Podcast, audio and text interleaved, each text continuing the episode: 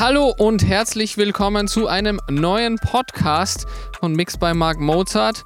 Ähm, heute, wie des Öfteren, hier mit mir, David the Intern, ist MJ Deech, aka The Meat, heute mal hier im Studio und nicht in Dresden, sondern auf Heimatbesuch. Und der liebe David the Intern.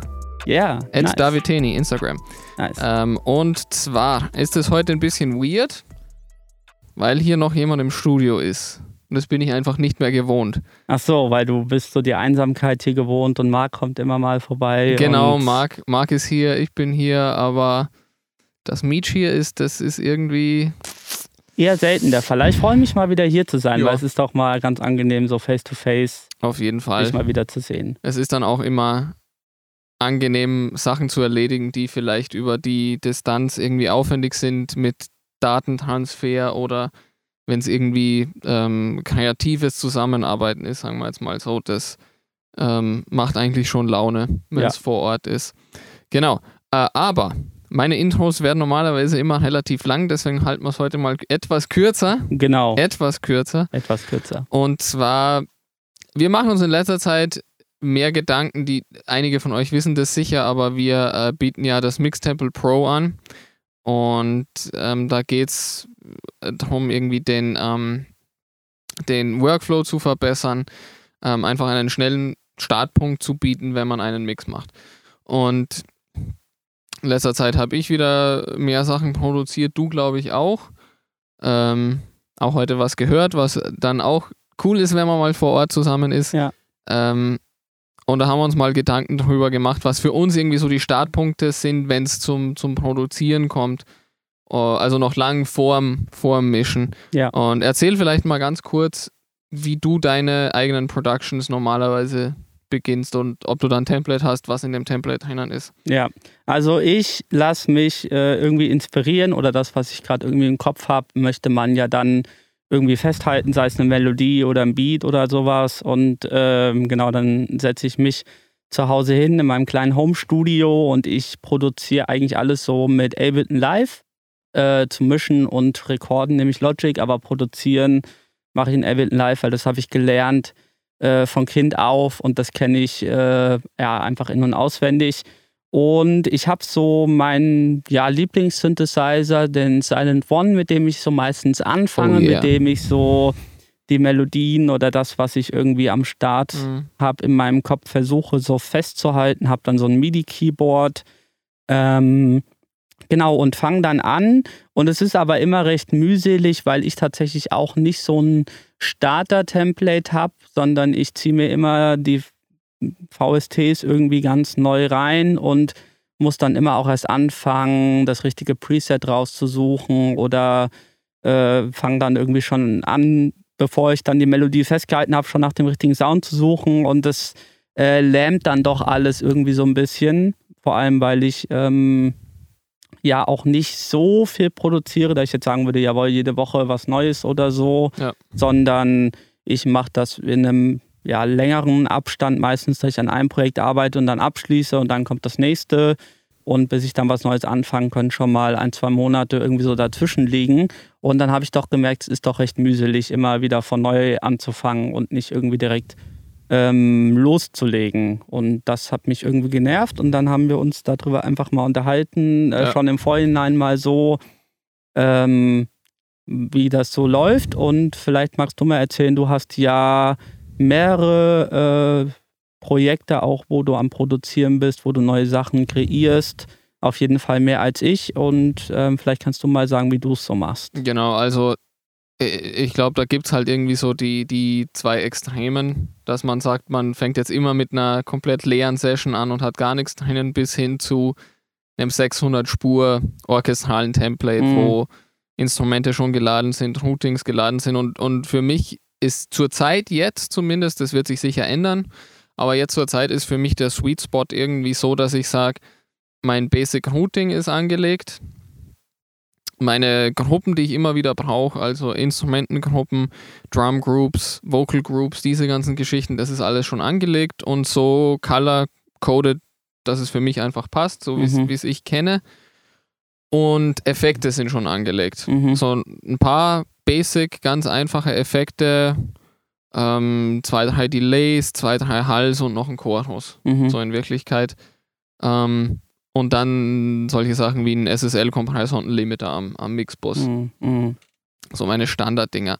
Und mit dem fange ich dann irgendwie an.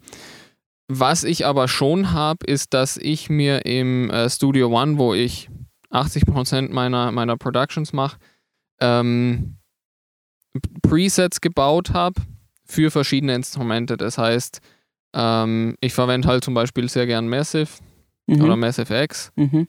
und da habe ich mittlerweile so ein paar Presets für einen Basic Pad Sound, für irgendwie so ein, so ein 80s Plug Sound, für keine Ahnung, was weiß ich denn, für irgendeinen so einen breiten Bass Sound. Mhm. Ähm, und genau das gleiche habe ich dann auch gemacht mit, mit dem Drum Sampler in, in Studio One, mit diesen 4x4 Pads, die man halt so, so kennt. Ich glaube, im, im Ableton ist ja so ähnlich, dass du so Drum Pads hast. Genau richtig, da gibt es dieses, äh, ja, das Drum Rack, so heißt das Genau. Plugin, und da hast du aber quasi gefühlt unendlich Platz. Also du hast quasi für jedes Pad ist eine Note auf dem Klavier und du kannst wirklich von ganz unten bis ganz oben einfach alles voll belegen, also Ja. 88 Sounds oder noch mehr. Ähm, Genau, und also kannst dann loslegen. ich habe das jetzt halt für mich so, ges so gestaltet, dass ich einfach nur eine Ebene habe von diesem Drum Rack. Mhm. weiß jetzt gar nicht, wie es im, wie es im Studio One heißt. Ähm, ich glaube, der Dr- Drum, Drum Designer ist es nicht, das ist im Logic. Keine Ahnung, jedenfalls dieses Drum Rack. Ja. Wo ich einfach vier Kicks habe, ich glaube drei Snares, ein paar Claps und ein paar Snaps und so Zeugs. Mhm. Ähm, und das ziehe ich mir dann normalerweise rein und habe dann schon mal so Basic Drum Sounds. Ja. Ähm, die man halt immer wieder hört. Und was ich dann des Öfteren mache, ist dann im, im Zuge des Projekts, denke ich mir, okay, der Sound ist, ja, der passt schon ganz gut, aber eigentlich hätte ich noch ganz gern irgendwas anderes.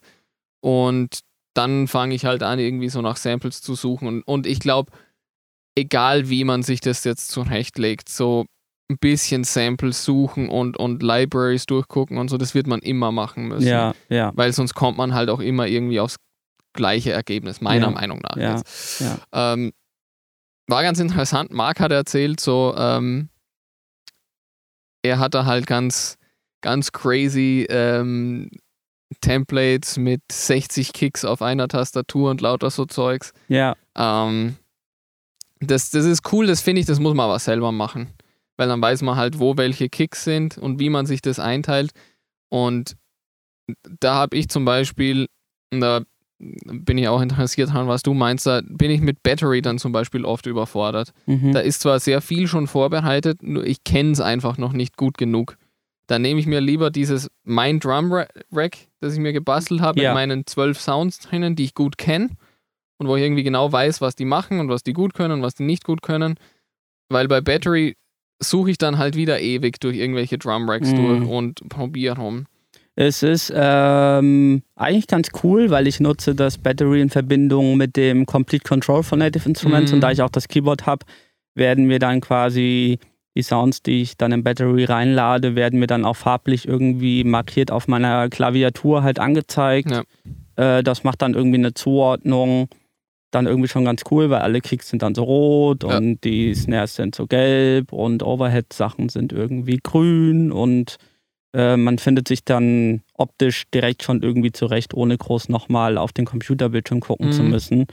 Ähm, und was ich bei Battery ganz cool finde, ist, dass man dann auch ähm, ja, jedes Pad quasi dann auf einem eigenen virtuellen Output routen kann. Das heißt, ich erstelle mir dann einfach bei meinem Battery noch mehrere Outputs darunter und route dann einfach in Battery die einzelnen Sounds auf, einen, ei- auf eine eigene Spur, dass wenn die dann gespielt werden, dass ich da dann auch noch Processing machen kann. Also klar kann man in Battery auch integriertes Intern, ja. Process, Processing eben anwenden, aber wenn du jetzt doch einen Favorit EQ, Kompressor, whatever hast, den du da gerne hättest, dann lege ich den auf die entsprechende Spur einfach noch drauf, route das Ganze raus und dann, genau, kann ich da mitmachen, was ich will. Das ist eigentlich ganz spannend. Was ich dich nochmal fragen wollte, du äh, bist ja auch leidenschaftlicher Gitarrist hier im Studio, Quasi. hast äh, dein Equipment hier am Start mit Verstärker. Wie handelst du das, wenn du sagst, du hast jetzt Production Template, da hast du VSTs drinne, ähm, und hast auch schon ein bisschen was gebaut und dann kommt es dazu, eben eine Gitarre einzuspielen. Bekommst, da, bekommst du da irgendwie Probleme mit Latenzen, weil jedes VST erzeugt ja auch eine gewisse Latenz und irgendwann habe ich gemerkt, je nachdem, wie gut dein Computer ist und wie groß die Session ist, kann es dann doch vielleicht schon problematisch sein, echte Instrumente dann irgendwie noch einzuspielen.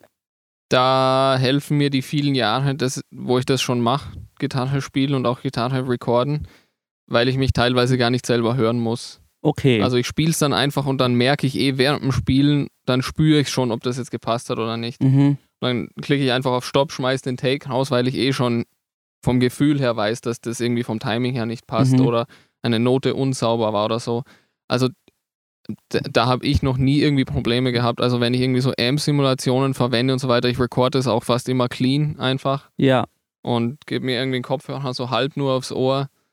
Ähm, also, die, also diese ganzen Latenz-Dinger, das ist für mich eher ein Thema, wenn ich jetzt zum Beispiel irgendwie Drums einspiele oder so. Mhm. Weil mhm. das dann halt komisch, wenn es diese Verzögerung zum Beispiel bei einer Kickdrum oder Ja, so gibt. ja. Das ist für mich viel schlimmer als jetzt beim Gitarrespielen Ja, zum. Beispiel. Ich glaube, da hilft auch dann einfach nur, wenn man schon ein größeres Projekt hat, einfach die Tracks irgendwie zu freezen, weil ja, eine andere Möglichkeit äh, ist dann schwierig rauszuholen. Klar, man kann die Sample Rate dann je nachdem noch verändern, aber dann wird die CPU unter anderem wieder Ja. stärker belastet, dann das kannst genau, dann kannst da irgendwie auch Probleme oder Knacksen im Sound bekommen. Also da habe ich auch schon die, die wildesten Sachen irgendwie Ja.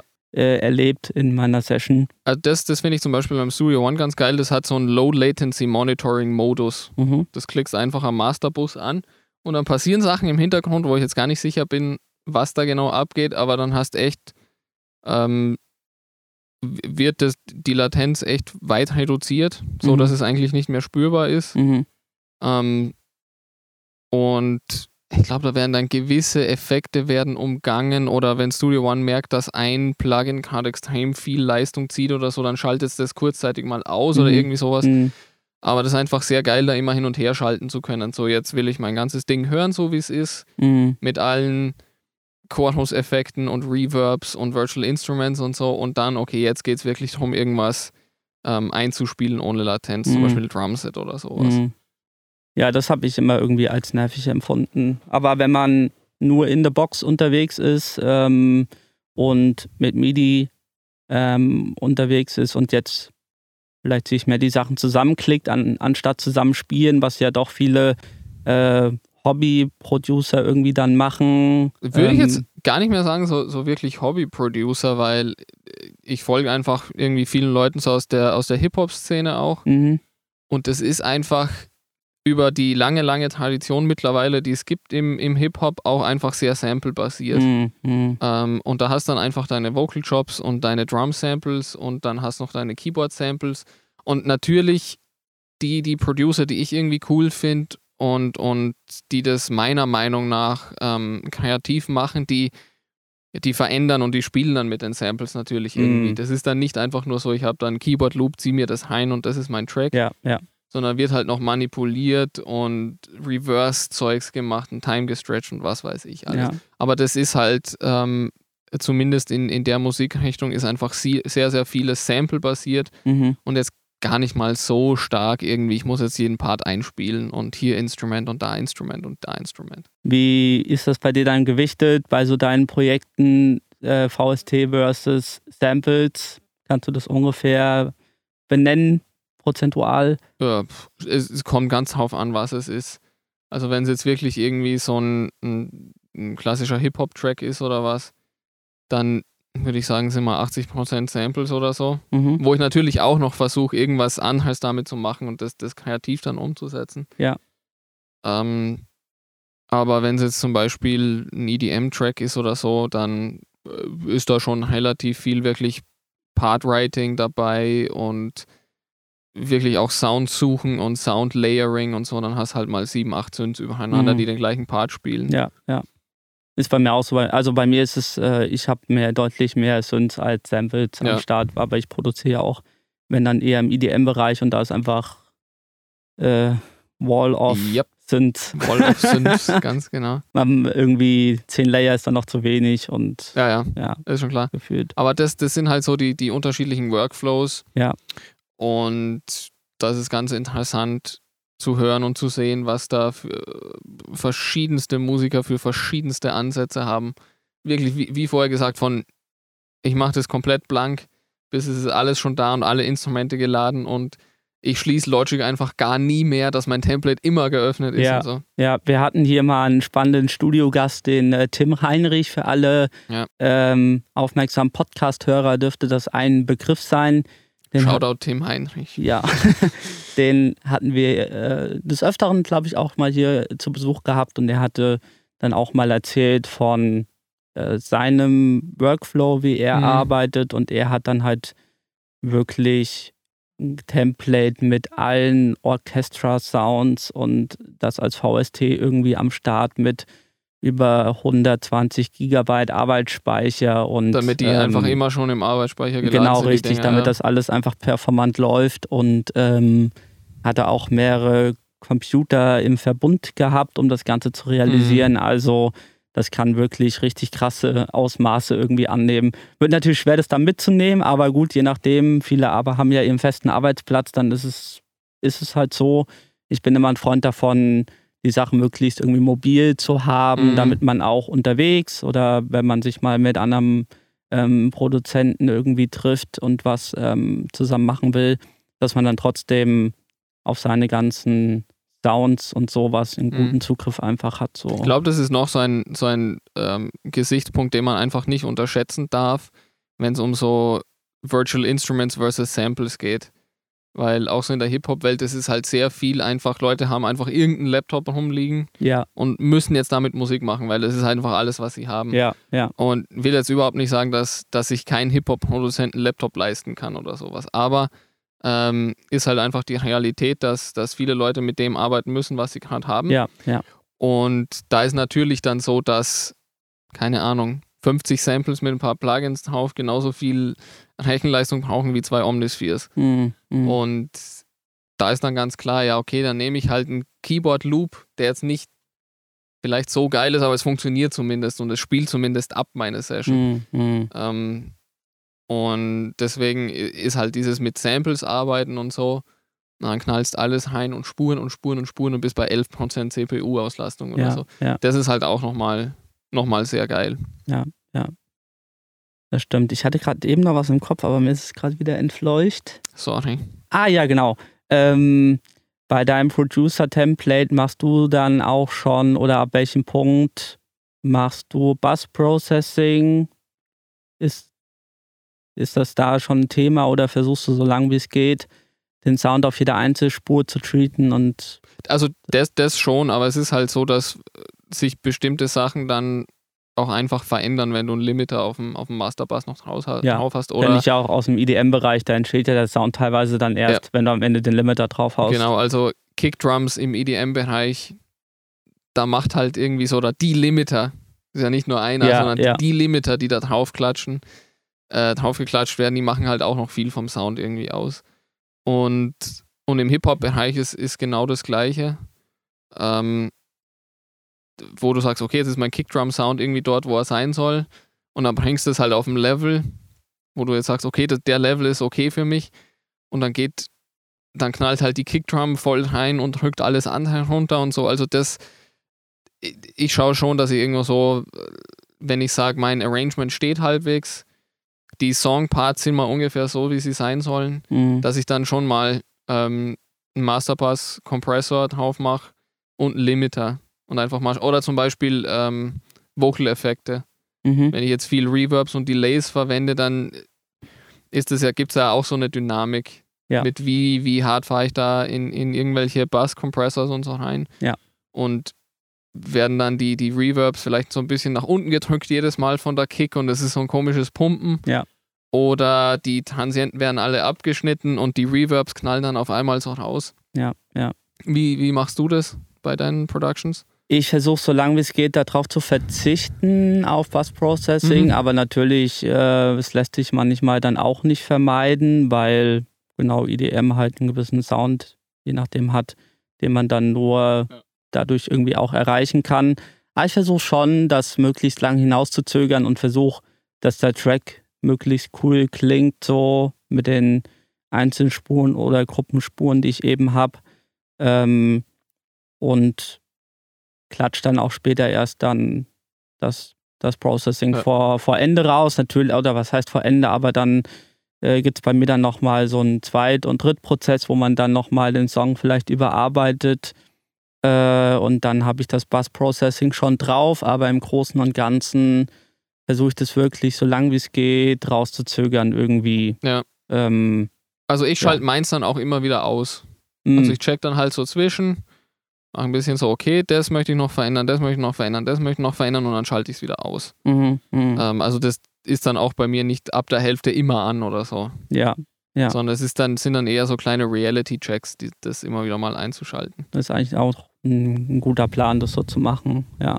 Der, die Gefahr ist dann halt, dass es da mit, mit dem Mixbus Processing viel geiler ist und einfach sagen, okay, jetzt lasse ich es mal an. Ja. Passt schon. Ja, ja. Und dann halt da immer rein. Auch wenn es nur lauter wird dadurch, kriegt man schon das Gefühl, okay, das klingt ja, ja viel, viel, besser geiler. und ist viel dichter äh, und, und viel aggressiver. Man hat, dann, man hat dann Scheu, wenn das dann ausgeschaltet ist, dann trotzdem den Volume-Regler wieder lauter ja. zu machen, weil man denkt, oh nein, so weit darf man ja eigentlich gar nicht aufdrehen, aber das genau. ist ja völliger Blödsinn, weil den Lautstärkenunterschied holst du dann am Ende eh wieder raus äh, mit ja. einem Limiter. Genau, ähm, ich glaube, dass ich möchte jetzt auch die Fragen oder die Frage, die wir irgendwie jetzt gestellt haben, wie sieht denn unser oder dein ähm, Template aus, auch mal an unsere Audience weitergeben. Wir haben da schon mal in unseren Facebook-Gruppen gefragt auf, auf Instagram und jetzt möchte ich es halt mal irgendwie noch im Podcast machen. Mhm. Wie sieht denn euer Template aus? Wirklich für Production. Jetzt geht es nicht irgendwie, ihr habt Audiospuren und mischt es jetzt, sondern äh, an alle, die Tracks produzieren, von null weg bauen, ähm, Recording machen, Virtual Instruments verwenden, ganz egal. Äh, es würde uns einfach wahnsinnig interessieren, wie bei euch dieser Workflow aussieht.